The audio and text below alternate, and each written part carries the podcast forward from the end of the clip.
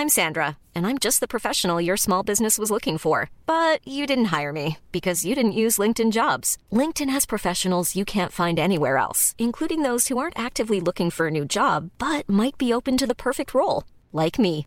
In a given month, over 70% of LinkedIn users don't visit other leading job sites. So if you're not looking on LinkedIn, you'll miss out on great candidates like Sandra. Start hiring professionals like a professional. Post your free job on linkedin.com/people today.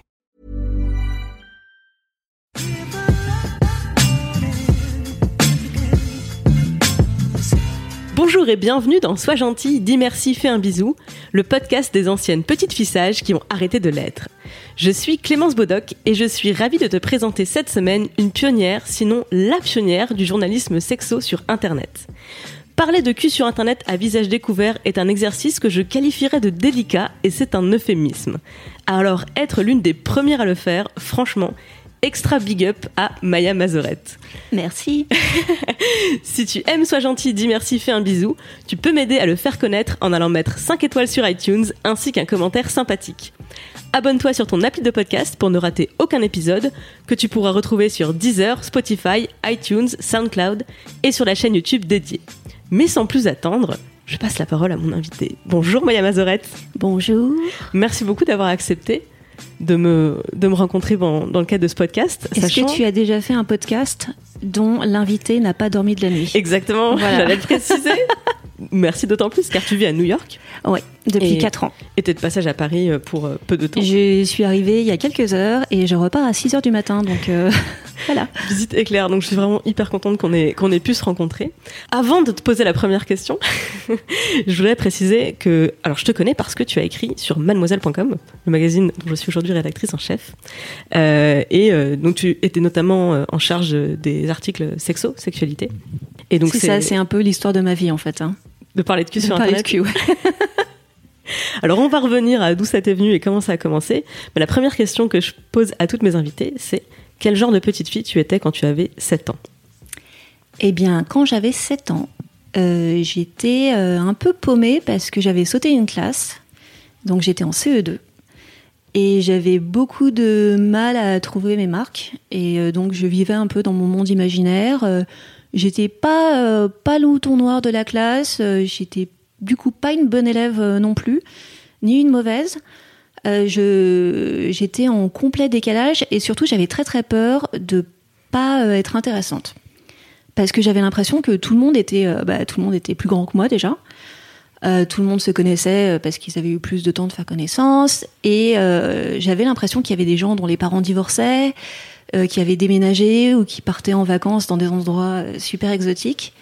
Et moi, j'avais l'impression de n'avoir mais aucune particularité, aucun talent, euh, rien du tout. De, je sais pas, de pas faire de danse, de pas faire de piano. Et ça me foutait vraiment, vraiment les jetons d'être à tout jamais personne en fait. Et ça déjà à 7 ans, je m'en souviens, mais vraiment de manière très très précise, de me dire mais mais qui je suis et, et est-ce que je vais mourir à Épinay-sur-Orge dans l'Essonne? Est-ce que tu te souviens quand est-ce que t'es sortie de cette angoisse? Alors ça c'est une très bonne question. Je pense que euh, quand j'ai publié mon premier livre, c'est le moment où je me suis dit ah bon c'est bon en fait euh, ça va je vais y arriver quoi. Et à ce moment-là j'avais euh, 21 ou 22 ans donc j'ai pas eu besoin de, de trop attendre, mais j'avais vraiment euh, ce truc de pouvoir éventuellement rater complètement ma vie et euh, la peur vraiment de terminer dans la banlieue où j'ai grandi qui est pas une banlieue nulle mais pas non plus une banlieue intéressante. Et t'as as ce truc de banlieusard où t'es pas dans la nature et tu vois bien que les gens à Paris, ils ont l'air vachement plus euh, éveillés, ils peuvent faire vachement plus de choses. Et, euh, j'avais tellement peur d'y rester. Et puis quand j'ai publié un livre, même si voilà, ça veut rien dire à l'arrivée, là en fait c'est le moment où je me suis dit, bah en fait si je, si je travaille assez, si je m'acharne assez, parce que j'avais déjà raté euh, trois envois de manuscrits avant, et bah finalement en fait euh, ça passera. C'est long 15 ans dans cette angoisse de réussir à être, se sentir intéressante parce que aucun doute sur le fait que tu es une personne intéressante, comme vraiment beaucoup de gens. Je pense que beaucoup de gens ont cette angoisse de où je suis personne alors qu'en fait on est toutes et tous uniques par plein d'aspects. C'était vraiment un espèce de manque de lucidité totale.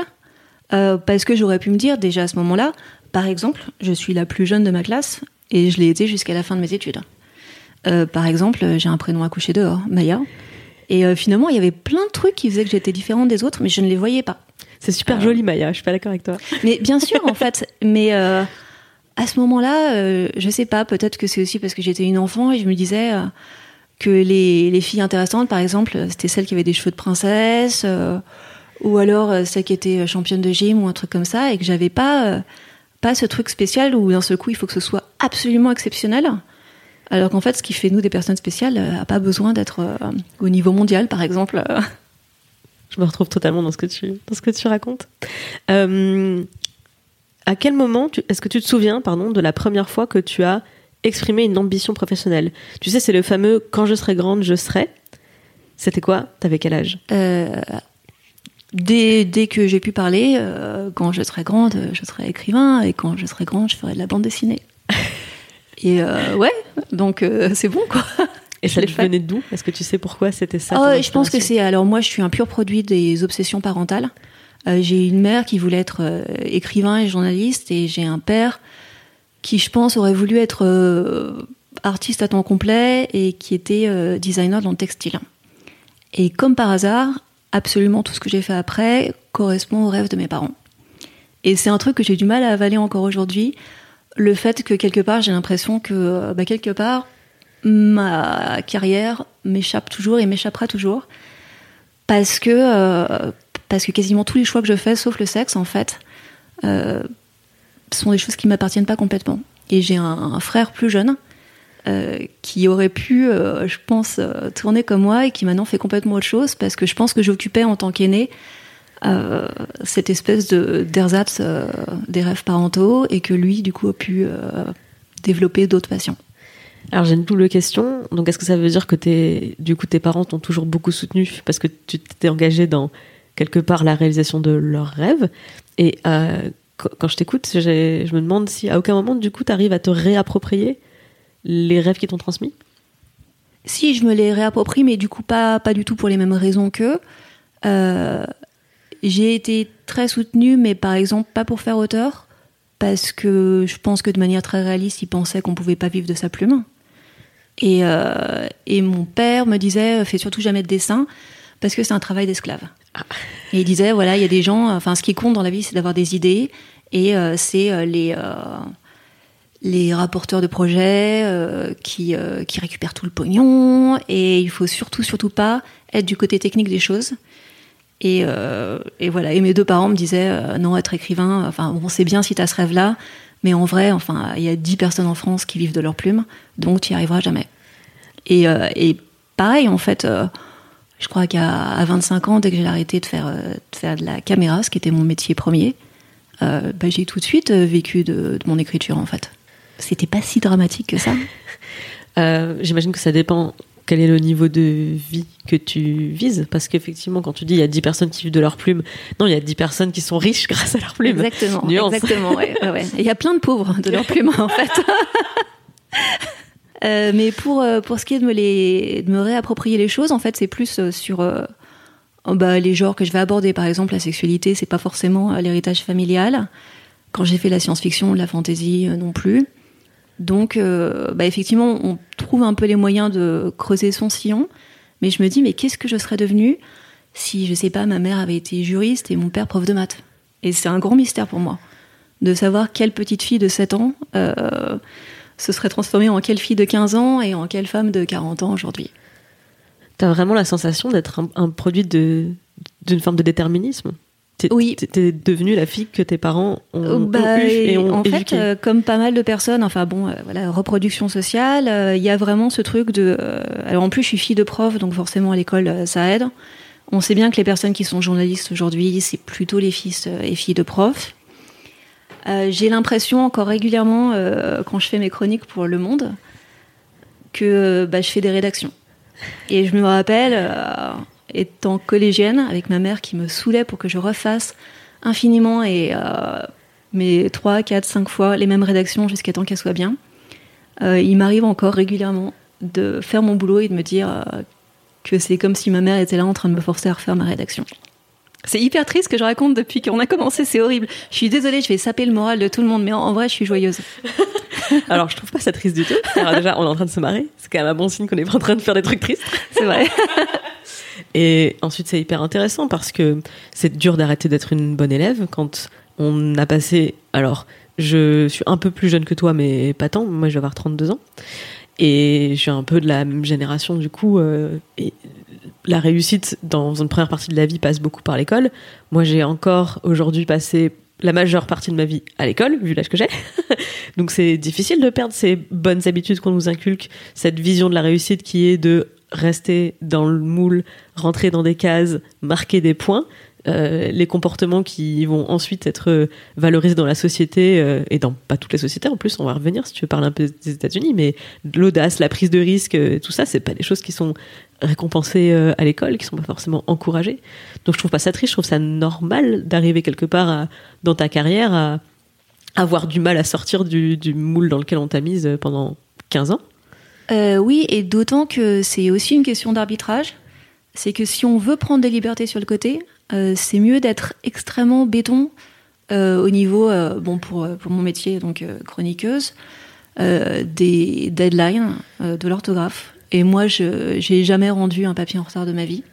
Et je sais que comme quand j'ai commencé, par exemple, à parler de sexualité, on n'était pas exactement les personnes les plus indispensables du monde dans une rédaction tu dis, tu vas peut-être aussi être la première personne virée s'il y a un problème. Et euh, je sais que euh, l'espèce de discipline que j'ai pour le boulot qui me permet de- d'écrire les bouquins et de, bah, voilà, de toujours être à l'heure parce que je suis en fait hyper scolaire et hyper studieuse, euh, fait que ça me permet par exemple de pas habiter en France, euh, d'avoir des gens qui me font confiance, d'avoir du coup euh, une liberté totale dans le choix de mes sujets, quasiment pas de, de relecture derrière moi. Et donc, euh, ma liberté, je l'achète aussi avec euh, finalement ce côté bon élève. Mais parlons du coup de comment t'es arrivé à parler de, sexualité. Alors moi je te découvre en 2010 euh, parce que je découvre Mademoiselle en 2010 et c'était une des premières autrices que je repère parce que j'ai à ce moment-là ce, ce tic peut-être de chercher qui écrit ce que je lis parce que en 2010 sur internet l'information sur internet c'est n'importe quoi. Les médias euh, Le Monde Libération Figaro tous ces tous ces gens là sont sur leur modèle papier et ils font n'importe quoi sur internet. C'est moche c'est sale et il y a plein de il y en a plein qui qui mettent sur internet mais enfin c'est pas c'est pas des articles de presse en fait. C'est mal écrit c'est effectivement c'est truffé de fautes enfin Ouais. rien Euh, et je découvre Mademoiselle et je découvre des articles euh, pertinents, bien écrits. Et du coup, quand je vois des choses bien écrites, je retiens qui les a écrits. donc c'est comme ça que je te, que je te découvre. Et effectivement, euh, je sais pas, on est donc euh, 2010, mais t'avais commencé un peu avant, je crois, 2008. Euh, De J'avais mémoire. commencé à bloguer en euh, 2001 ou 2002. Euh, donc, euh, Ah oui, t'avais un blog. des dino-blogueurs, euh, dino-blogueuses euh, de France. C'est Fabrice Florent qui me racontait ça. La coureuse de caleçon, Ouais, la ça? cause. euh, et c'était. euh, et j'essayais de me souvenir du nom de la première plateforme de blog. C'était encore avant euh, 26, qui était la première euh, plateforme dédiée. J'avais un espèce de site perso qui n'était pas fait pour ça. Et comme euh, il n'y avait pas les articles ou le, le dernier publié, celui qui s'affiche en haut, il fallait que je le reconstruise à chaque fois pour remettre le dernier article en haut. Voilà. Les plus jeunes une nous écoutent, époque. voilà, c'est un temps que les plus jeunes ne peuvent pas connaître et en même temps c'est pas très grave. Voilà. On vous envie. Et, euh, et, euh, voilà, donc moi j'avais commencé juste après la publication de mon premier roman, euh, parce que je voulais un peu continuer ce, ce genre de, de trucs sur la sexualité, mais sans le côté. bah, sans faire payer les gens en fait. J'avais l'impression que j'étais pas prête à écrire le bouquin suivant, qu'en même temps j'allais pas faire un tome 2, et que euh, Internet m'offrait une super plateforme. Et euh, j'ai commencé, j'avais exactement trois lecteurs, parce que j'avais un compteur de lecteurs, pendant six mois. Et un jour, ça a été un jour d'explosion, et j'en ai eu euh, 60. Et, euh, et c'était les débuts des blogs en France, en fait. T'as écrit pendant six mois un blog sur lequel il y avait trois lecteurs? Oui. Mais tu disais quoi? Elle venait d'où ta motivation? Je crois que j'avais vraiment envie d'écrire, en fait. Euh, Enfin, je fais partie des gens qui écriraient même s'il y avait personne euh, sur une île déserte dans le sable. C'est un peu pathétique, hein, mais... euh, Au contraire, je pense que c'est libérateur de réussir à se dire ça. Je, pense, je trouve qu'aujourd'hui, c'est le raisonnement inverse qui prévaut. C'est euh, j'ai envie de créer, mais si personne me regarde, si personne me voit, si personne partage, ça a pas de valeur, alors qu'en fait, c'est la démarche. Mais je le fais encore euh, là en ce moment, en fait, depuis euh, quelques mois. Je suis désolée, cette interview part dans tous les sens. Alors, on va arrêter de s'excuser toi, moi, tout ouais. C'est ça qu'on veut partir dans tous les sens. non, mais euh, depuis six mois, je me suis mise plus sérieusement qu'avant à la peinture. avec l'idée de pas être sérieuse justement et de de tout essayer, de rater, de me planter, d'en faire un espace euh, où justement, bah, je suis pas une bonne élève. Et euh, c'est vraiment tellement jouissif justement de faire un truc que personne ne verra. Parce que même si certaines illustrations euh, sont sur mon Instagram, 90% n'est pas montrable à cause de la censure sur Instagram. Oui, donc j'ai une énorme production de, peinture planquée. Et je garde en fait, maintenant que l'écriture c'est plus quelque chose que je fais pour toujours être publié, eh ben, j'ai quand même un autre espace artistique de choses qui sont complètement privées. Je reviens à la sexualité du coup. Ouais. Qu'est-ce qui euh, qu'est-ce qui t'a motivé à parler de ce sujet et d'en parler sur Internet? Alors de parler de ce sujet-là, c'est euh, une question de d'être la bonne personne au bon moment, plus euh, vraiment un truc d'opportunité en fait. Euh, l'histoire que j'ai racontée euh, cent mille fois, c'est que quand j'étais enfant, on allait toujours en vacances chez un des bons amis de mon père, qui est sexologue. Et euh, comme on était plein de gamins, moi je dormais dans la bibliothèque du sexologue. Et je pense que dans ma famille, on s'imaginait pas que j'allais lire ce qu'il y avait dans la pièce, ce qui était tragique, tu vois. Euh, donc, euh, bah, j'étais euh, curieuse. Donc, aussitôt que j'ai su lire, donc je sais pas, 5-6 ans, il y avait à la fois la littérature médicale, mais il y avait aussi des magazines pornographiques. il y avait aussi des photos d'art, plein de livres d'art. Et bah, pour m'endormir, en fait, je regardais tout ça et je me disais, bah, c'est incroyable ce que les adultes font. Et pour moi, du coup, mon apprentissage euh, théorique de la sexualité, il a commencé très jeune, et surtout, il a commencé sans, aucune hiérarchie. Euh, le fétichisme, le SM, la sodomie, enfin tout ça, c'était exactement équivalent au missionnaire du samedi soir avec euh, un couple marié. Et je me, enfin ça m'angoissait pas du tout. Je me disais ah bah voilà c'est un problème que j'aurai plus tard dans ma vie avec les, impôts et le permis de conduire. et voilà et les gens font ça en fait. Et euh, voilà, donc bon, effectivement, ensuite, euh, adolescence, découverte qu'en fait, euh, non, c'est pas du tout, du tout ce que les gens ont en tête, et du coup, les gens sont choqués par des choses que, qui, pour moi, sont complètement acquises et sont à un niveau d'horizontalité absolue. c'est, pour moi, le sexe n'est jamais subversif. Et quand, au début, donc, j'ai commencé à travailler pour France 3, au bout de trois ans, j'en ai eu marre de faire la caméra woman, et j'ai voulu passer en presse écrite. Et parmi le peu de magazines qui recrutaient des jeunes journalistes sans expérience, il y avait euh, New Look, Playboy, Entrevue, un peu toute la presse euh, crypto-sexe de l'époque. Et c'est là que j'ai trouvé mon premier CDD et je suis passée très vite en fait chez Playboy, où comme personne ne voulait jamais y rester, en fait, j'ai assez rapidement eu un peu de responsabilité. J'ai eu une chronique euh, chez New Look à 26, 27 ans. Et mine de rien, en fait, il y avait vachement d'espace pour quelqu'un comme moi qui partaient pas, euh, dont les patrons se demandaient ce que je foutais encore là après six mois parce que tous les journalistes partaient et me disaient mais t'as encore des idées pour parler de sexe? Et je leur disais bah bien sûr j'ai pas encore fait euh, un truc zoophile euh, et voilà et du coup je, suis restée je suis restée jusqu'à mon licenciement économique quand la quand la marque s'est écroulée. Et c'est pas moi qui l'ai fait couler hein. C'était quoi les retours que tu pouvais avoir de, ton lectorat à ce moment-là? Bah, C'était sur papier. Ouais. Donc il n'y avait pas de retour. non. C'est pour ça que je mes premières questions elles sont sur waouh comment t'as fait et tout mais en fait t'as commencé à une époque où c'était pas comme maintenant où quand tu postes un truc sur internet potentiellement t'as tout l'internet qui peut réagir et littéralement t'ôter à la gorge. Quand j'ai commencé sur internet euh, donc sur des choses plus personnelles en l'occurrence euh, j'ai vraiment souvenir de bah, l'équivalent de mini euh, shitstorms où euh, peut-être que 80% des commentaires que j'avais quand j'ai commencé, c'était vraiment des insultes, des salopes, t'es qu'une pute. c'était d'une violence vraiment extraordinaire. Et quand les gens me disent que Internet c'est hyper violent aujourd'hui, moi, en comparant avec 2002, je me dis non, en fait, ça va, c'est bon, c'est nickel. Franchement, enfin, je fais en plus collection des emails et messages horribles que je reçois, donc je m'en sers. donc ça me passe par-dessus la tête complètement, en fait. Tu t'en sers comment? Bah là, par exemple, dans deux semaines, je vais donner une conférence à Lausanne sur la légitimité du discours sexuel. Et pour en parler, je m'appuie sur les commentaires que je reçois sur mes chroniques du Monde.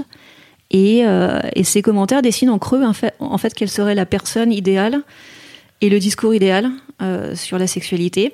Et c'est, bah, faudrait pas être une femme, euh, faudrait surtout pas être féministe. Euh, bon, moi, je, je suis identifiée comme crypto-bolchevique, mais aussi comme grande bourgeoise parisienne, mais aussi comme américaine.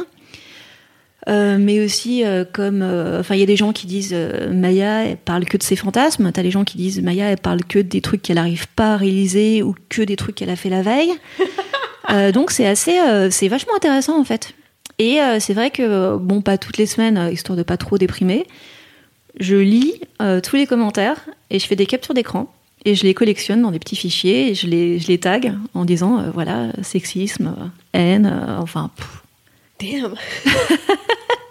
non, non, c'est pas de, pas de tourpeau. Hein. Mais par contre, je suis archi blindée. Et c'est vrai que quand euh, il y a des moments où c'est un, où c'est un peu dur, euh, où euh, bah, d'un seul coup, je me mets à recevoir plein d'espèces de spam horribles parce que j'ai écrit un article qui a déplu à des masculinistes, par exemple. Et bah, bah je m'enlève Twitter pendant cinq jours de mon téléphone et puis c'est fini en fait. Hein. Vraiment, j'ai l'impression que bah, soit vraiment je suis, je manque complètement d'empathie, euh, soit c'est, euh, soit je, sais pas, peut-être que j'ai l'art de faire le dos rond ou de faire l'autruche euh, quand je veux ne pas voir certains commentaires. Mais c'était tellement horrible parce qu'il y avait pas trop de filles en fait en 2002 sur Internet. Donc en plus, bah, t'avais tous les mecs qui m'envoyaient des photos de leur, leur pénis. Enfin, c'était assez, assez bizarre quand même comme début. Et en même temps, j'ai aussi eu l'impression d'être hyper bien accueillie. Parce que j'étais une femme, parce que j'étais un peu la licorne, euh, et enfin, on était plein de femmes, hein, euh, plein, plein, plein. Mais euh, dans, le dans, le journalisme web, c'est ça que tu veux dire? Non, dans, dans le monde des blogs. Dans le, journaliste, dans le journalisme sexe, bah non, parce qu'il y avait personne en fait, c'est surtout ça quoi. parce que c'était pas un sujet. En fait, jusqu'à très récemment, il y avait pas un sujet? Parce que la sexualité, elle était traitée par euh, soit en santé, soit en société, euh, soit, euh, soit en amour, ce qui est encore beaucoup le cas aujourd'hui. Et en fait, ça rentrait dans plein de sous-catégories. Et c'est marrant parce qu'on se dit, tiens, c'est marrant, on n'avait pas compris que c'était un sujet transversal. Alors que bien sûr que c'est économique, que c'est politique, que c'est artistique, que c'est sociologique. Et bah, jusqu'à très récemment, ça, on l'a pas vu. Donc ça veut aussi dire que les journalistes qui traitaient de la sexo euh, c'était pas leur spécialité, jamais. Donc ils étaient assez sujets éventuellement aux euh, fake news, pas aux fake news, mais peut-être euh, à l'absence de mémoire sur le fait que quand tu as une étude qui contredit les 12 études précédentes, si tu les as pas lues, tu vas peut-être prendre pour argent comptant un truc qui est complètement aberrant. Et, et en fait, c'est juste que c'est un vrai métier, mais qu'on n'a pas voulu qu'il le soit avant très récemment parce que c'est le sexe. Et parce que le sexe, pour plein de gens, encore aujourd'hui, c'est pas un sujet, ça ne doit pas être un sujet. C'est-à-dire que ça ne doit pas et ça ne peut pas. Ça doit pas parce que c'est euh, parce que c'est obscène, parce que peut-être que les enfants vont tomber dessus. Alors ça, c'est la bonne excuse, c'est les enfants. Mais les enfants tombent dessus, enfin. Ah ben, de toute façon, les bons trucs. oui, c'est vrai, mais. Euh, et même avant Internet, les enfants tombaient sur le journal du sexologue. donc, c'est bien la preuve qu'on ne peut pas protéger les enfants c'est ouf. Mais c'est, c'est, c'est, incroyable ce que en 2018, on en soit encore à cette notion de tabou et de honte et de rejet de ce sujet, alors que c'est partout. Je veux dire, il y a un truc qui me qui me heurte de plus en plus, c'est euh, l'hypocrisie. Alors c'est, ça vient notamment depuis la manif pour tous, ça m'est évident et insupportable. Ce rejet de toute discussion autour de la sexualité, du respect de l'autre, du respect euh, de soi, du rapport au corps, etc. Alors qu'en fait, euh, personne ne râle sur euh, les meufs à poil sur les pubs de lingerie dans le métro, dans le bus. Euh. là, pour le coup, on parle pas de protéger les enfants entre guillemets. C'est la sexualité elle est partout, elle est dans les pubs de yaourt, dans les pubs pour les boissons gazeuses, dans tout ce que les tu veux. Les gens ont toujours l'impression que le sexe c'est privé parce qu'on leur a dit. parce que mais c'est pas du tout privé les fantasmes, c'est pas du tout personnel. Et il y a aussi alors pas que de la part de la manif pour tous, mais aussi des fois de la part des libertins, de, de tout le monde en fait, de moi des fois un espèce de, d'une espèce de tendance à prendre sa sexualité euh, et à la projeter euh, sur tout le monde en se disant mais c'est pas possible, comment peut-on être euh, gay, hétéro, marié, fétichiste, peu importe. Et moi j'ai l'impression que ce qu'il y a de super dans mon boulot, c'est que je suis obligée bah, d'écouter les gens et de les croire à chaque fois. Et c'est pas hyper compliqué quand même. C'est, si les gens me disent un truc, et en l'occurrence, ça peut être euh, j'ai envie de faire l'amour avec des vers de terre, ça m'est arrivé. Euh, c'est un vrai exemple. Mais évidemment que oui. Tu vois, il n'y a même pas un quart de seconde dans ma tête où je vais me dire ah non, ça c'est pas possible. Mais bah, bien sûr que si, c'est possible. Et si en face de moi, j'ai un mec d'un mètre 80 qui me dit euh, je suis une petite fille de, de 15 ans dans ma tête, ou alors je suis un chat, mais très bien quoi. Mais de quel droit j'irais contredire l'intimité euh, la plus fondamentale euh, de quelqu'un. Et pourtant, la plupart des gens le font. Et pas seulement les réacs, des fois aussi les progressistes. C'est très très, euh, usant. J'ai l'impression que c'est un exercice d'écoute absolu. Oui, absolument. Et, et ça, c'est super parce que autant je peux avoir des gens qui du coup vont détester l'idée que mon métier existe et que je l'exerce, autant moi je me dis, mais c'est trop génial de traiter de la manière dont la plupart des gens sur Terre expriment leur affection ou leur désir l'un pour l'autre. Je vois pas, à part bon peut-être travailler dans la bouffe ou le vin, comment mieux faire en vrai? Ou, euh, peut-être euh, bon un jour je ferai blogueuse sommeil. mais euh, mais ouais, je travaille sur l'expression de l'amour et du désir. Et il y a des gens que ça, ça insupporte. C'est ouf. Ouais. Alors, dans cette interview... Ça en dit plus long sur eux que sur moi. C'est certain. Euh, tu m'as choisi euh, parmi les questions que je t'ai proposées celle de euh, la première fois que tu es tombée amoureuse et la première fois que tu as eu une relation sexuelle. Je trouve d'autant plus pertinent qu'on qu'on y, qu'on y réponde puisque ça fait partie, enfin, c'est des thématiques liées à ton, à ton métier. Alors tu veux commencer par laquelle? Bah, Par la première sur, sur l'amour quand même. parce que c'était avant quand même. Donc, la première fois que je suis tombée amoureuse, je crois pas que c'était d'une personne réelle comme plein de gens. Et en fait, on a, dans cette manière de finalement pas nous écouter des fois, on a tendance à considérer que l'amour, euh, et le sexe d'ailleurs, c'est que avec des vrais gens. Et, euh, et moi, j'étais très amoureuse de Robert Smith, le chanteur de Cure. Ok. euh, pendant, à mon avis, bien deux ans. Et, et j'en étais, enfin, voilà, amoureuse. J'avais plein de posters et tout. Et avant de tomber amoureuse d'un garçon avec qui il aurait pu se passer quelque chose, eh ben euh, ça, ça me semble finalement tout aussi euh, légitime. Et je pense que je suis tombée dans ma vie amoureuse de plein de personnages de fiction, parce que je suis aussi un cœur d'artichaut, et que ça me semble pas moins euh, profond que d'avoir un truc qui éventuellement est réciproque.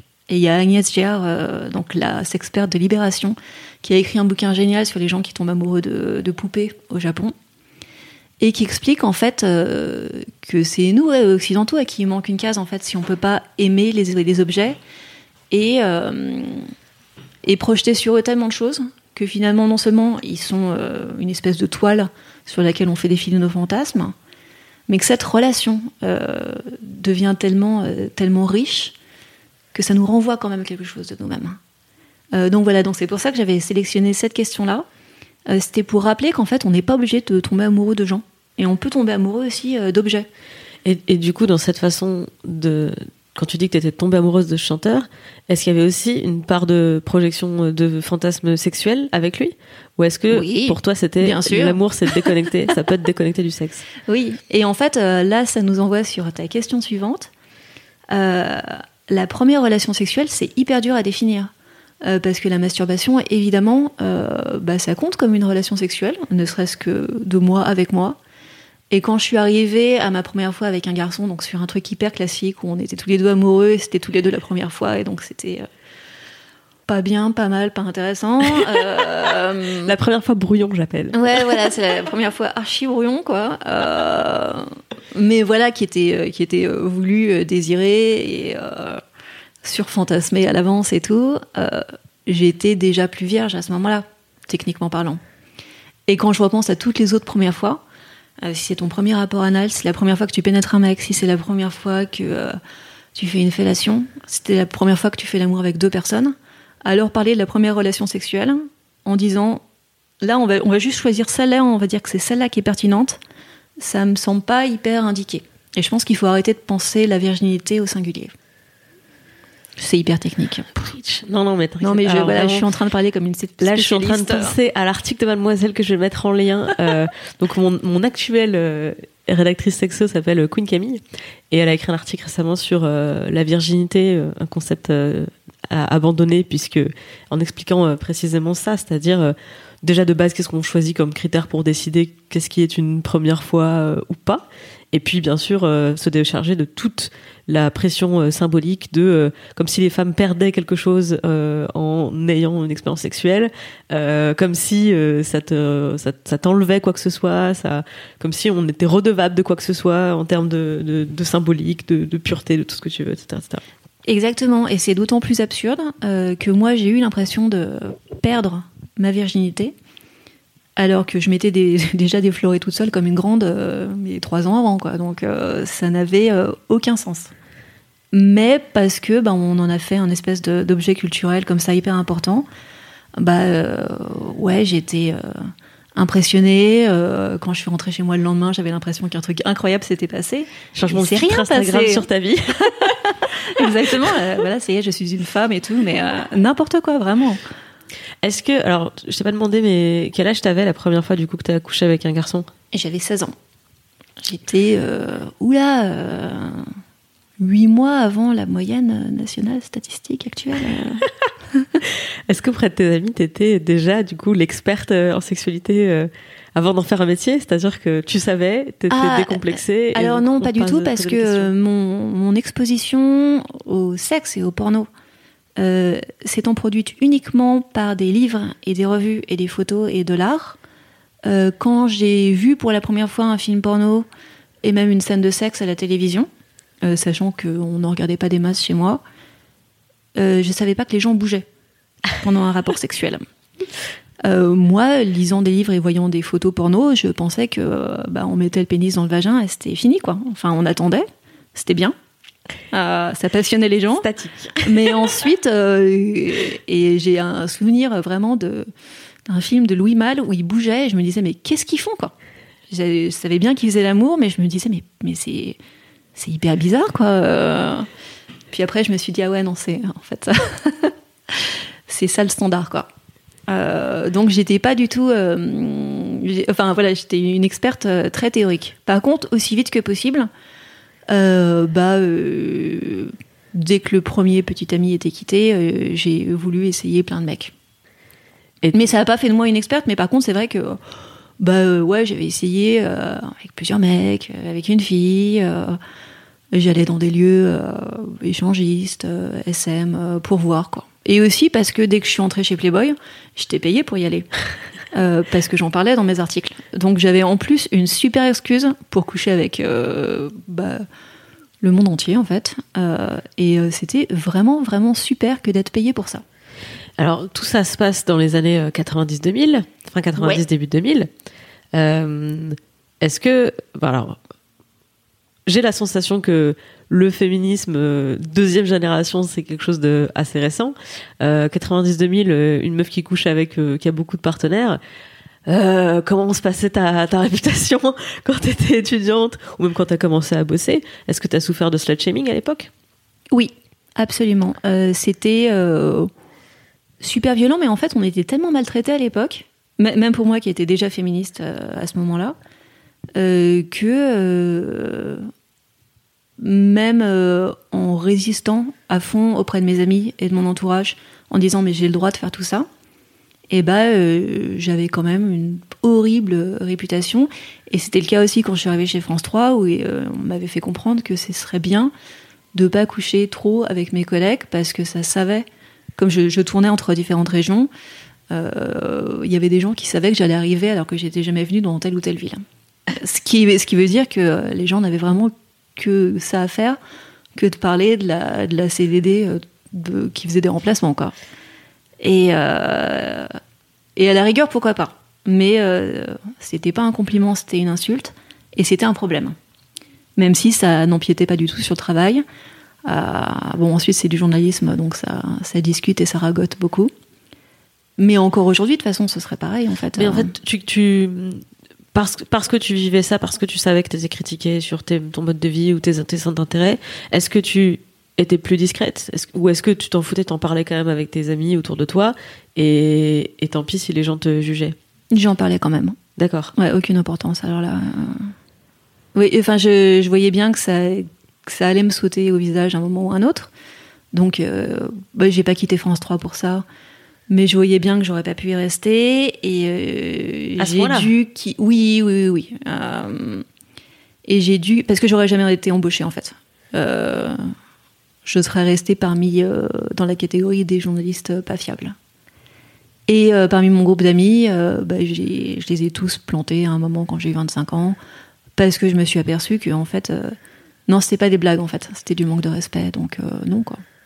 Et je, ils ont, je crois qu'ils ont jamais compris en fait. Je leur ai expliqué plein de fois, parce qu'ils m'ont dit mais on ne voit plus, enfin tu vois, et je décrochais pas et euh, et j'avais dit mais euh, vous n'êtes pas des amis en fait, euh, vous vous comportez pas comme des amis.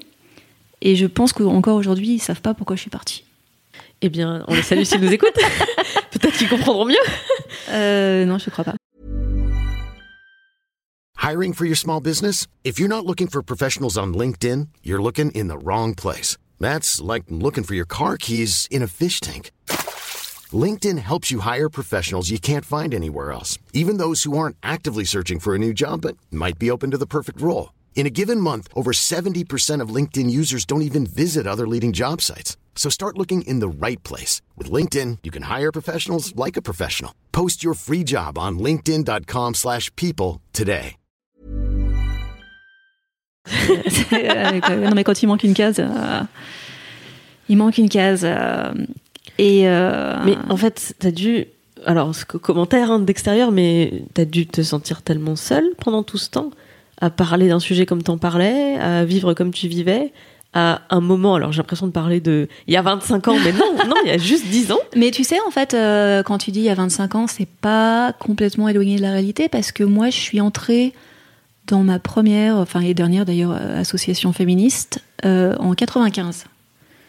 Et je m'en souviens parce que c'est l'année où j'ai passé mon bac. Et euh, T'avais 17 ans? euh, j'avais 16 ans. Et oui, alors, ouais. Yes, c'est place. J'ai fait le calcul. Et il n'y avait pas de. Enfin, à ma connaissance, j'avais jamais entendu parler d'un féminisme pro-sexe.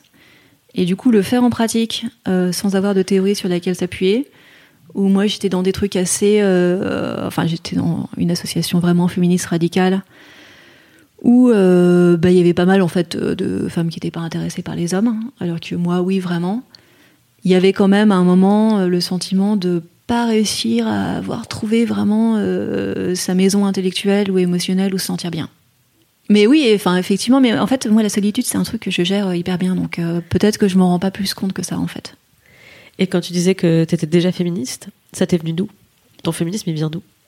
Alors mon féminisme il vient de mes parents déjà, donc ça c'est tellement génial. Euh, mon père bossait, s'est mis à mi-temps quand je suis née, donc euh, j'ai beaucoup été poussée en landau par mon père quand j'étais petite et il m'a raconté moult fois que ça se faisait tellement pas à Épinay-sur-Orge euh, à l'époque que euh, des fois il y avait des gens dans la rue qui l'arrêtaient en lui demandant euh, si c'était à lui le bébé. Et c'était moi le bébé parce que euh, un homme qui pousse une petite fille quoi. Et donc voilà, donc mon père s'est beaucoup occupé de moi pendant que ma mère reprenait ses études. Et, et moi j'ai donc un frère, on a été élevés exactement pareil. Il n'était pas question que, que je fasse quoi que ce soit déjà et que, enfin certainement pas plus que lui. Et je me souviens qu'à 5 ans, en école maternelle, euh, je jouais à chat avec les garçons dans la cour. Et ils m'ont dit, tu peux pas jouer avec nous parce que tu parce que es une fille et tu cours trop vite. Et, euh, et je suis rentrée hyper perplexe à la maison euh, pour aller parler à mes parents et pour dire, mais euh, j'ai pas compris la connexion entre courir vite, être une fille et jouer à chat. Est-ce que, euh, est-ce que je peux avoir une explication de texte? Et, euh, et voilà, ils m'ont dit d'ignorer ces garçons. Et j'ai continué à jouer à chat avec les garçons, en fait, euh, après. Et, là, je me suis dit, ah, en fait, euh, en fait, je suis une fille. Et, je m'en souviens encore vraiment, de manière super précise aujourd'hui. Je revois la cour de récréation et, la tronche de cet horrible gamin me disant que moi non. Donc tu as un féminisme qui est très, j'appelle ça pragmatique, intuitif, c'est-à-dire par l'expérience, par, par le quotidien. Et... pas seulement en fait, c'est-à-dire que donc ça c'est c'est la version 5 ans. Euh, ensuite, il y a la version 13-14 ans avec les cheveux très courts et des gros pantalons parce qu'il était absolument inimaginable que je continue à être une fille. Alors si euh, moi j'avais été euh, dans la génération d'aujourd'hui, j'aurais été trans à fond. J'aurais, je pense, demandé des bloqueurs de puberté. je voulais absolument pas faire. Enfin, c'était pas que je voulais pas être une femme, c'est que je voyais bien en lisant les news que c'était pas un sort enviable et je voulais pas être du côté des perdants.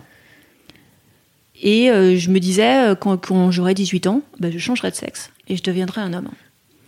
Et avant ça, alors que vraiment je m'en sortais pas de cette histoire, je me disais, mais je vais pas y arriver à être une femme, ça va pas être possible du tout. Euh, mes parents avaient le deuxième sexe de Simone de Beauvoir à la maison. Et je l'ai, je l'ai pris pendant des vacances en Bretagne où il pleuvait, donc c'était bien, tu as le temps de le lire. Et j'ai tout lu et j'ai pleuré du début à la fin. Et en même temps, à la fin, je me suis dit, ok, donc si c'est pas un destin, je peux faire quelque chose. Si je peux faire quelque chose, c'est bon, je peux être une femme. Et, euh, donc c'était en fait assez vite un féminisme euh, hyper théorique. Et je suis tout de suite rentrée en association féministe. Euh, et il y avait pas grand monde à cette époque-là, au point qu'en fait on était déjà médiatisé. Donc l'association s'appelait les Marie Pas Claires. et je me souviens avoir été photographiée à 17-18 ans pour des magazines comme ces jeunes filles qui sont encore féministes. Euh, à un moment où plus personne ne l'était, où c'était vraiment le truc, mais aigri, mal baisé, euh, et mes potes me disaient ça, et mes profs me disaient ça. Euh, c'était, mais comment tu peux être féministe? Enfin, toi qui en plus n'est pas moche, en plus t'es hétéro et tout. et j'ai jamais, jamais, jamais lâché là-dessus. Mais il y avait personne, hein, en fait. On était, je sais pas, non, on n'était pas quatre, mais en fait, il y avait plein d'associations. Il y avait Clémentine Autain qui faisait mixité à côté. Il y avait, euh, y avait la, la CADAC euh, pour la coopération des droits des femmes. Enfin, il y avait des choses, mais en manif, euh, c'était pas brillant, quoi. Je pense que c'est le moment où je vais raconter mon origin story, mademoiselle, car c'est grâce à toi que, oh, oh. que je suis, que j'ai découvert mademoiselle. Et c'est donc es ma porte d'entrée sur le féminisme.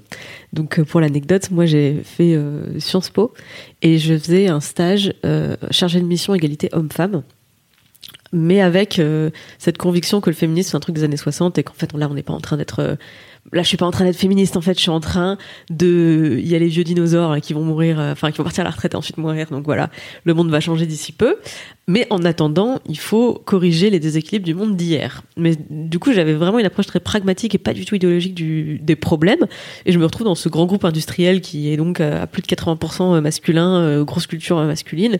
Et en même temps c'est un univers que je connaissais bien donc j'étais pas j'étais pas déboussolée et je faisais une revue de presse euh, régulièrement sur euh, l'égalité euh, homme-femme. Et, et, forcément, régulièrement, je tombais sur des sites féminins. Mais alors, quand je tombe sur un site féminin, je ferme l'onglet immédiatement parce que j'ai peur d'attraper des complexes.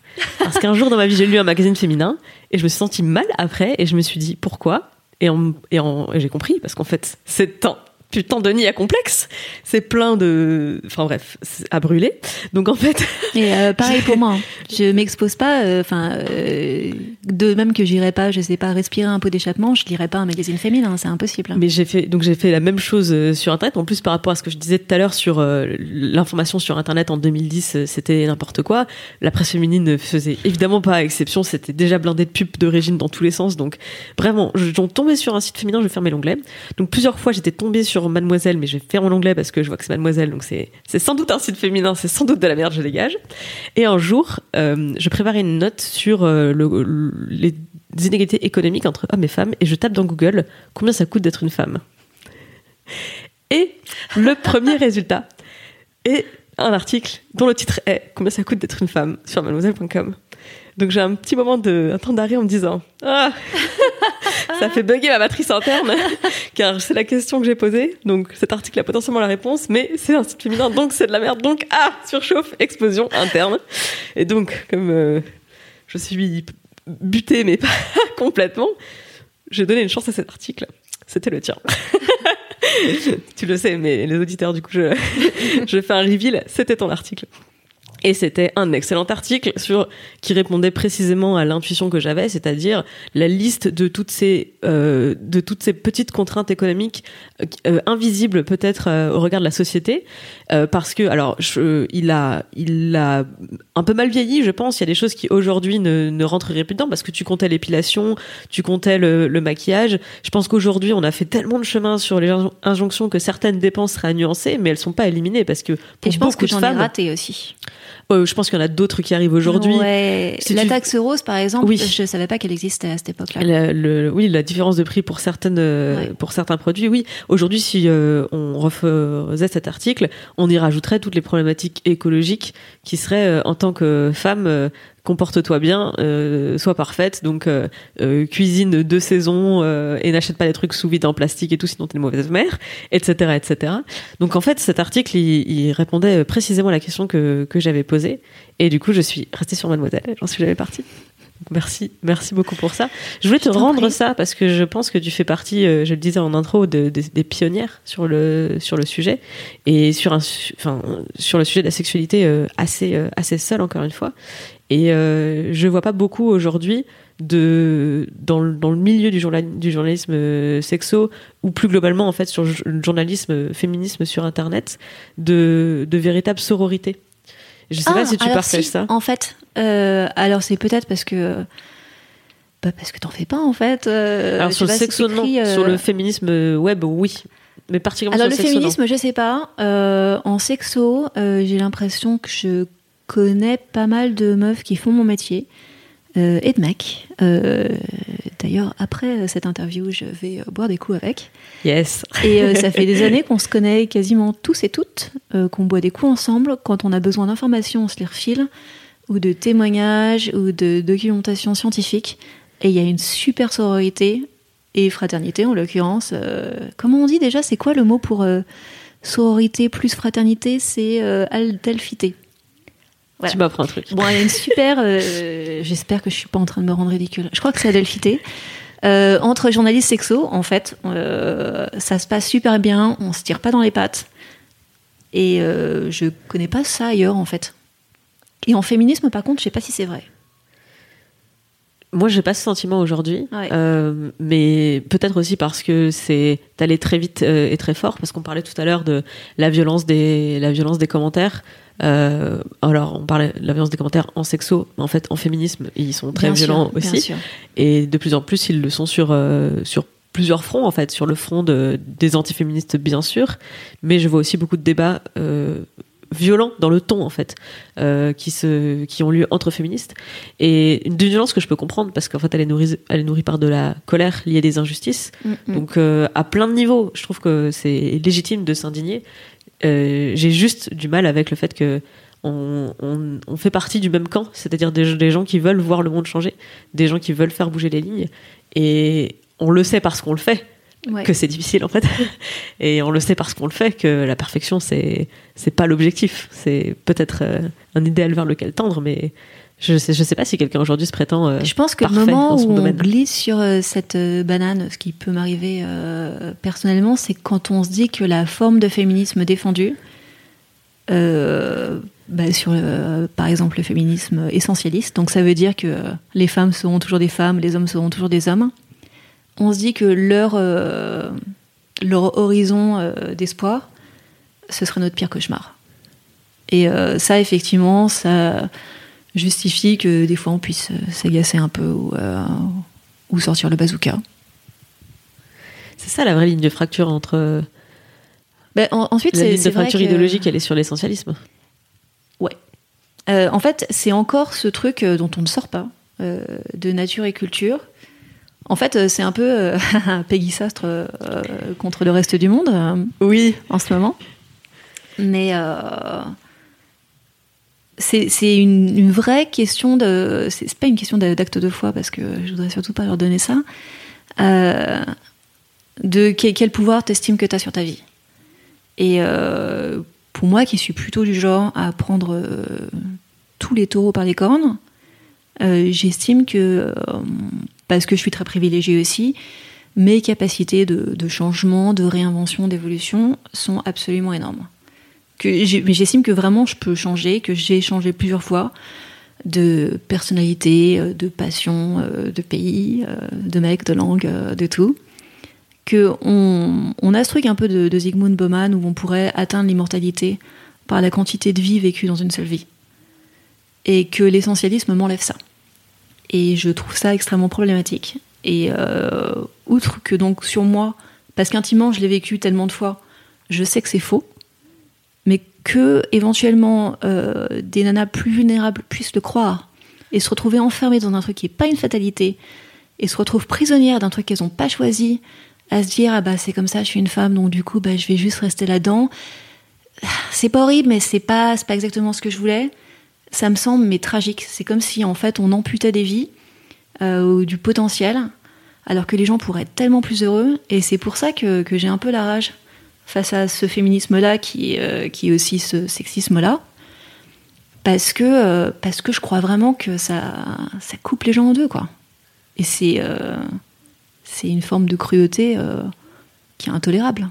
À propos d'avoir le pouvoir sur sa vie, une des questions que tu m'as sélectionnées, c'est la première fois que tu as eu envie de fuir, de disparaître ou de tout arrêter Oh, il faut absolument parler de ça. Euh, réussir à faire plein de choses, euh, ça ne veut pas dire qu'on va tout réussir à faire. Et je pense que c'est très très important euh, pour toutes les nanas qui, qui sont dans ce, podcast, dans ce podcast et ailleurs, de voir tout l'envers du décor qui est ce côté pas ce qu'on monte sur Instagram.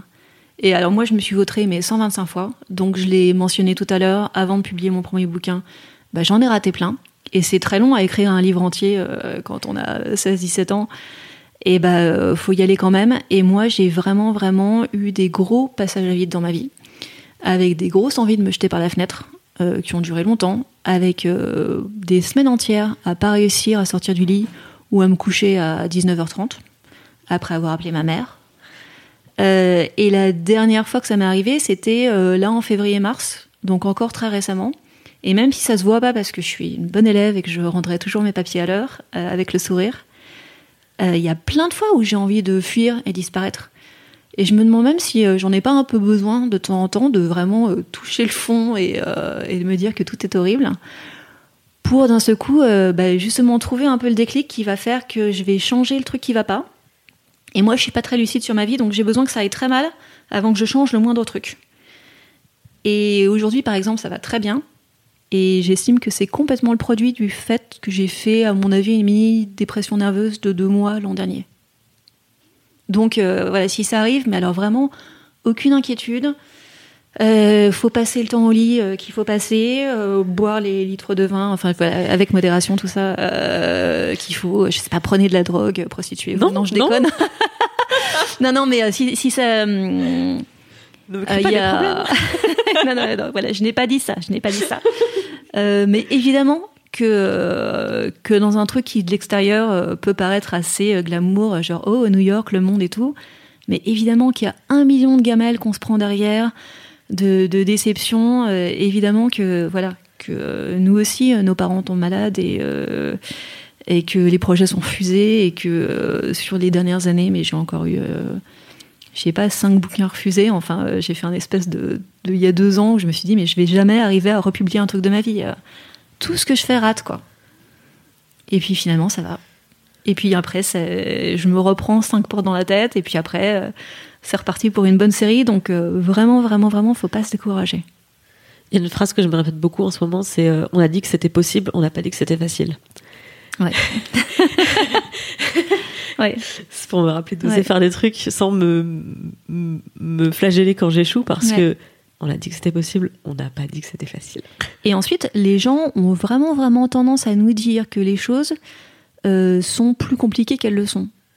Et euh, je sais que sur des choses de que, que j'ai fait, enfin je sais pas, comme euh, moi je suis la reine de je prends un billet d'avion, je pars et je reviens jamais.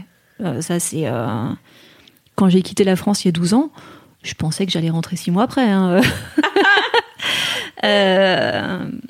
et quand j'ai commencé à, à, envoyer des manuscrits ou à me dire que j'avais envie de faire de la radio, ou là à me mettre à faire de la peinture. Mais évidemment qu'à chaque fois, en fait, les gens te donnent, ne vous donneront, auditrice, jamais de permission de prendre des libertés. si ça s'appelle la liberté d'ailleurs, c'est parce qu'il faut la prendre soi-même.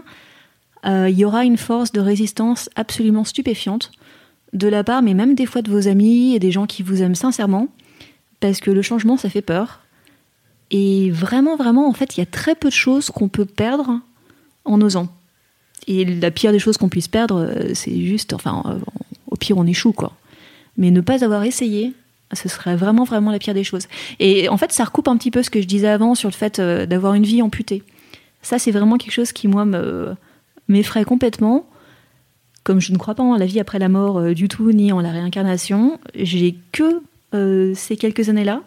Et si je fais pas absolument tout ce que je veux, si je réalise pas tous mes rêves, ou si au moins j'essaye pas, alors, euh, alors j'aurais un peu foiré ma condition humaine.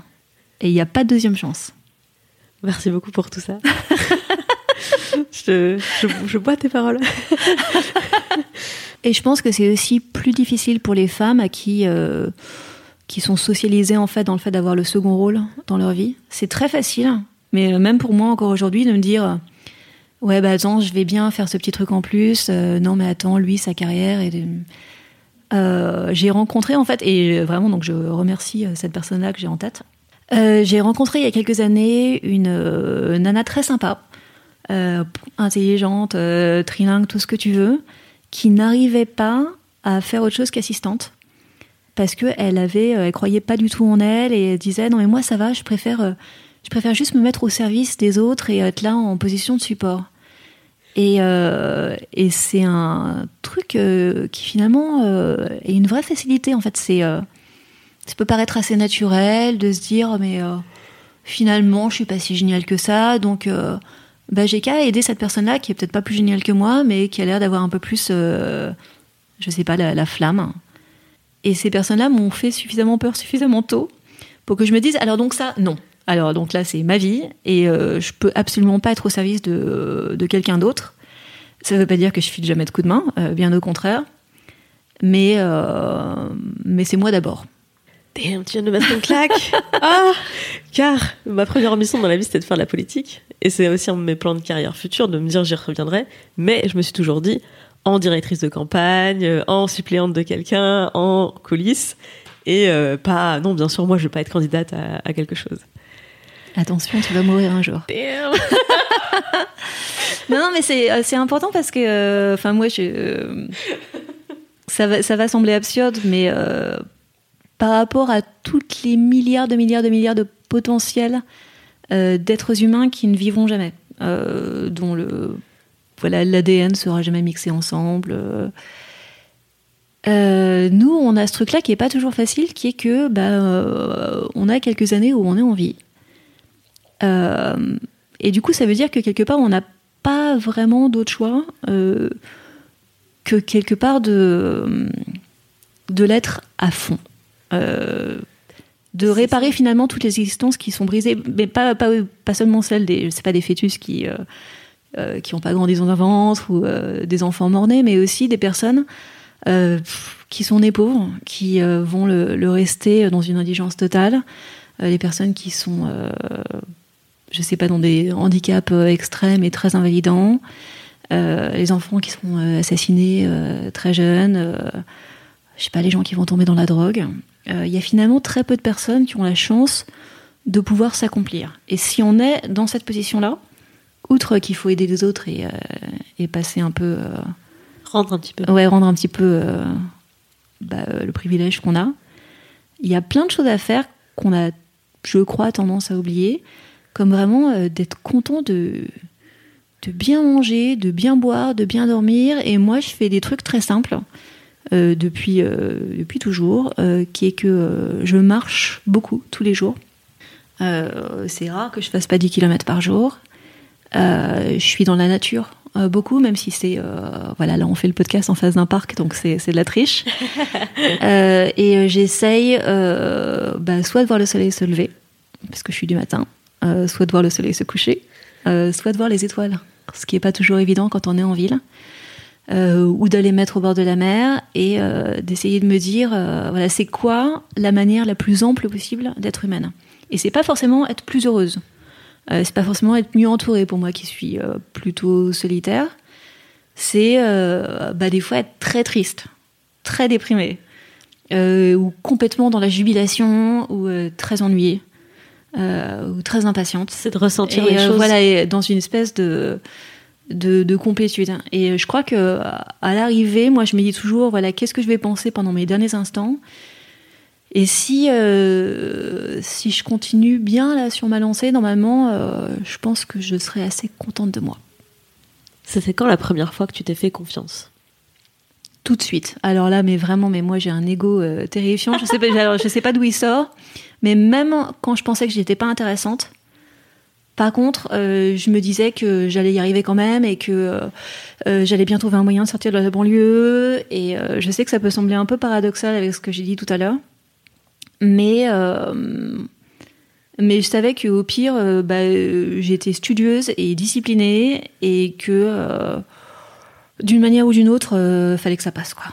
Alors c'est pas paradoxal, je trouve que ça explique beaucoup mieux comment tu arrives à passer 15 ans dans l'angoisse de ce que je vais réussir à être intéressante. Ah ben comme ça en fait, c'est du coup t'as jamais douté que t'allais y arriver. C'est juste que ça a mis le temps que ça a mis pour que t'en sois satisfaite.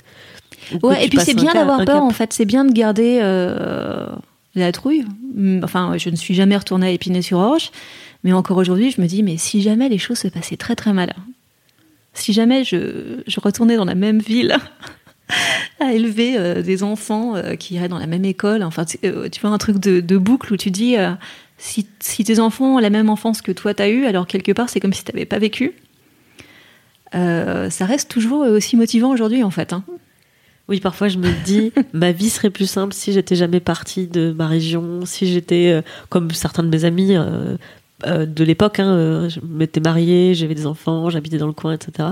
Et du coup, je rentre chez mes parents quelques jours et je, repars en me disant non, je préfère avoir une vie compliquée, mais qui me correspond, plutôt qu'une vie simple qui n'est pas celle que j'ai choisie. Alors attention euh, sur ça parce que c'est exponentiel en fait.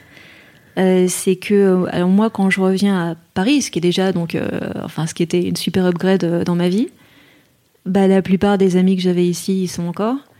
Euh, pas mal euh, font les mêmes boulots et ont toujours le même groupe de potes. Et euh, ça me traumatise complètement. mais quand je reviens en Allemagne, quand je reviens au Danemark, eh ben les gens ils sont encore. Et je me dis, oh là là, c'est terrible, ils sont encore là. Alors que moi, je, effectivement, donc je bouge les quelques années. Et maintenant, je me dis, ah ouais, mais les gens qui sont dans la diplomatie ou dans l'armée, mais eux, ils bougent tous les deux ans plutôt que tous les trois ans. Du coup, ils doivent penser que je suis vraiment mais quelqu'un d'incroyablement sédentaire. Euh, mais effectivement, quand on part une fois, euh, ou ce que je suis pas sûre qu'on puisse euh, revenir en arrière dans sa vie, c'est un pied qu'on met dans un engrenage et on sait pas où ça va nous emmener. Et tant mieux. Ça, je pense que c'est la première leçon des voyages, c'est que comme le temps avance, tu peux pas revenir. C'est revenir, ça veut juste dire tu arrives à un autre endroit qui se trouve être le même géographiquement, mais dans le temps, c'est plus le même. Et ta vie n'est plus la même à ce moment-là, et t'avances, quoi. Mais je chéris, en fait, euh, le fait de, superposer les existences les unes sur les autres. Parce que même si ça fait 4 ans que je suis aux États-Unis, en plus, euh, je bouge de ville en ville très régulièrement. C'était quand le jour où tu as pris conscience que tu fais bouger les lignes? Alors ça, c'est une bonne question de billard à 12 bandes. parce que c'est euh, les lignes que j'estime faire bouger. Euh, elles n'ont pas lieu maintenant, elles ont lieu dans le futur. Mon plan secret de domination du monde, euh, c'est que en fait la sexualité des gens, par exemple, ou leur rapport au genre, ils bougent pas tout de suite, parce que c'est tellement intime que ce serait à la rigueur complètement injuste de leur demander de, bah, changer d'avis parce qu'ils ont lu tes chroniques. Ce serait très prétentieux. Mais les gens qui lisent mes chroniques aujourd'hui et qui ont des enfants ou qui vont avoir des enfants, euh, ces enfants-là vont euh, être élevés avec peut-être ces rêves-là. Et certains de ces enfants seront des créateurs, des artistes. Et ils vont écrire des livres, ils vont faire des films, des séries, euh, des jeux vidéo euh, et les autres amusements qu'on aura dans le futur. Et les séries créées par cette génération-là qui vient après euh, vont faire partie du patrimoine culturel viscéral de dans deux générations. Et c'est ceux-là qui seront sauvés. Et pour moi, les articles que j'ai écrits sont valables dans 50, 60 ans. C'est une jardinière, en fait, tu plantes des graines. Ouais, exactement. c'est dans trois récoltes que ça va faire des fruits. Oui, parce que parce qu'on voit bien dans les statistiques que euh, les gens font l'amour euh, bah, comme mes parents et quasiment comme mes grands-parents. En vrai, euh, même sur les comportements hommes-femmes, quand on voit euh, qui s'occupe des gamins, euh, qui fait le ménage, on voit bien que les choses bougent pas très vite. Et alors moi, je crois, parce que j'ai beaucoup été sauvée par la fiction, que c'est la fiction qui a un pouvoir d'imaginaire et et d'inspiration qui est suffisant pour vraiment vraiment faire bouger les lignes chez les enfants. Et comme en ce moment je ne fais pas de fiction, mais que je pense que je suis lue par les gens qui vont faire la fiction de demain, euh, c'est pour ça que je peux pas me projeter avant deux générations. Mais ça demande un peu de patience. Mais c'est pas grave en fait parce que euh, moi j'ai, enfin voilà, tant que je fais ma part du boulot, euh, bah, je suis droit dans mes dans mes baskets et je sais où je vais quoi. Est-ce que tu as des rôles modèles, hommes ou femmes, qui t'ont particulièrement inspiré? Plein. Alors bon, il y a Simone de Beauvoir parce que c'est forcément pour moi un peu une des un des tournants, une des pierres angulaires euh, de ma vie. C'est la personne qui m'a donné l'espoir de contredire la biologie. Enfin, ou ce qui était perçu comme un, destin biologique à ce moment-là. Euh, ensuite, euh, des gens comme bah, Christiane Taubira, comme Barack Obama. m'inspire énormément. Et voilà, dans le genre un peu plus chelou, je suis une énorme fan d'Alexandre le Grand. Et si je pouvais euh, avoir euh, un seul rôle modèle, en vrai, avant Simone de Beauvoir, je choisirais Grande Trahison, Alexandre le Grand. Mais pourquoi? Parce que euh, parce qu'il justifie, à mon sens, euh, allez, l'existence de l'humanité. C'est-à-dire que tu as un, un gamin, mon bien né, certes, élevé par un philosophe qui décide qu'il va unifier le monde. Et qui y allait, et qui, euh, s'il n'était pas tombé malade et avait eu quelques déboires euh, suite à avoir fait plein de guerres, il aurait peut-être réussi. Et euh, son rêve d'unir l'Orient et l'Occident, quand on lit à la lumière de ce qui se passe aujourd'hui, est incroyablement puissant et, beau. Et en plus, il était super beau gosse. je, suis ravie d'avoir posé la question car je ne m'attendais pas à cette réponse. Merci pour ça. C'est quoi le pire conseil qu'on t'ait donné dans la vie? J'ai l'impression qu'on m'en a donné un paquet. En fait, c'est pas. euh, je dirais pas que c'était les conseils qui étaient les pires, si je peux détourner la question. Euh, c'était les super prédictions. Et alors là, vraiment, j'en ai deux qui me viennent en tête. Euh, J'ai une prof de l'école de journalisme qui m'a dit que ma voix était trop pourrie pour faire de la radio. Parce que je parle trop vite, ce qui est vrai. Parce que je parle pas assez fort, ce qui est vrai aussi. Mais n'empêche que j'ai fait deux ans à France Inter et l'an dernier j'étais sur Arte Radio. Donc en termes de, euh, de j'y arriverai jamais, bah, bah si. Et euh, il y a 2-3 ans, euh, j'ai un espèce de vieux mec éditeur qui m'a dit que je saurais jamais dessiner parce que j'avais pas un squelette qui était fait pour ça parce que je m'y étais mise trop tard, sachant que j'ai toujours dessiné toute ma vie et que voilà c'était flingué quoi. Et aujourd'hui, je fais toutes mes illustrations pour le monde. Je suis donc aussi illustratrice professionnelle. Donc euh, voilà, faut se méfier un petit peu des gens qui, euh, en plus sous le couvert d'être un peu sympa, qui veulent, euh, qui prétendent te faire gagner du temps et te donner un avis réaliste sur tes capacités, se permettent euh, de t'assigner à des, des incompétences ou des impossibilités qui sont pas vraies quoi. Et c'était un peu des conseils en fait. Ouais, c'était Oui, un peu. ne fais pas ça, tu n'y Ouais, ne, pas. ne, ne fais pas ça, ça sert à rien. Bah si. enfin. Et est-ce que tu as retenu le meilleur conseil qu'on s'est donné dans la vie Peut-être euh, mon père. Pas mal de trucs de mon père en fait. Euh, il m'a dit qu'il voulait pas me donner de valeur parce que c'était moi qui devais faire les miennes. Et j'ai trouvé ça hyper dur à porter pendant euh, les 25 premières années de ma vie. Parce que j'avais vraiment le sentiment de pas savoir pourquoi j'étais là, euh, pas savoir ce qui était bien, pas savoir ce qui était mal, d'avoir été élevée sans ça, que c'était très dur de, de me forger une, une éthique personnelle. Et en fait, je suis bien contente d'avoir autant ramé parce qu'il y a plein de choses qui sont plus faciles aujourd'hui. Parce que euh, c'est moi qui ai un peu fait ma construction euh, mentale et c'est euh, pas mal. Et il y a une deuxième chose, c'est que Je demandais toujours, quand j'étais enfant, à mon père, bah, quel aurait été son plus grand rêve. Il m'a toujours dit, mais de quoi tu parles? Moi, je veux juste être heureux. Et je trouvais ça tellement stupide à l'époque. Et plus ça va, plus je me dis que, euh, que tout ce que ça sous-entend d'être heureux et de s'accomplir, euh, c'est un rêve que la plupart d'entre nous euh, n'arrivent pas à, à voir aboutir et que c'est extrêmement ambitieux. Merci beaucoup Maya, vraiment. merci pour cette heure passée ensemble. Merci pour l'intégralité de ton travail. Oh. Et merci sincèrement de m'avoir fait découvrir Mademoiselle avec l'article qu'il fallait que tu écrives. J'en ai écrit plein d'autres. Mais euh, non, non, mais de rien, évidemment. Et euh, c'était le bon temps, euh, mademoiselle. Et ben, j'enverrai les gens qui veulent te suivre sur quelle plateforme tu préfères? Alors sur le monde, du coup où tu fais tes chroniques? alors sur le monde, euh, sur le monde, il y a la grosse chronique tous les dimanches euh, en ligne et il y a une chronique plus petite dans le papier et personne n'est au courant donc je le dis. Euh, et euh, GQ euh, magazine, le site slash sexe. Bah il y a trois quatre articles par semaine. Et en ce moment, c'est tout ce que je fais, ce qui n'arrive d'habitude jamais. Mal, voilà. Et si si vous avez envie euh, de contredire mon ancienne prof de radio qui trouvait que j'en ferais jamais, il y a encore tous les épisodes du podcast que j'ai fait l'an dernier pour Arte Radio qui s'appelle Sex and Sounds sur les sons du sexe. Et puis, euh, puis voilà, sinon euh, il y a des livres, il y a des bandes dessinées. euh, et il y a mon Instagram. Oh, allez voir mon Instagram. Yes, avec tes Voilà. illustrations. Eh bien, merci beaucoup. Merci à toi. Et ben, à très vite. Sois gentil, dis merci, fais un bisou. C'est fini pour aujourd'hui. Rendez-vous jeudi prochain pour un nouvel épisode et une nouvelle femme fantastique à découvrir sous un nouveau jour.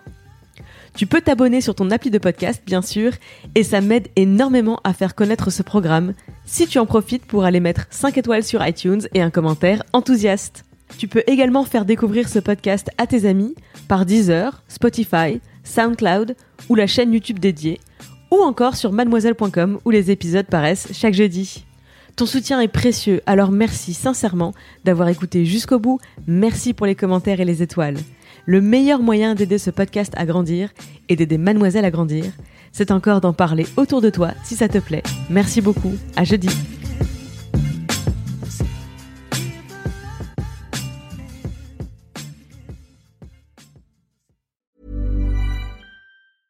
Mom deserves the best, and there's no better place to shop for Mother's Day than Whole Foods Market. They're your destination for unbeatable savings, from premium gifts to show-stopping flowers and irresistible desserts. Start by saving 33% with Prime on all body care and candles. Then get a 15-stem bunch of tulips for just $9.99 each with Prime. Round out Mom's menu with festive rosé, irresistible berry chantilly cake, and more special treats. Come celebrate Mother's Day at Whole Foods Market.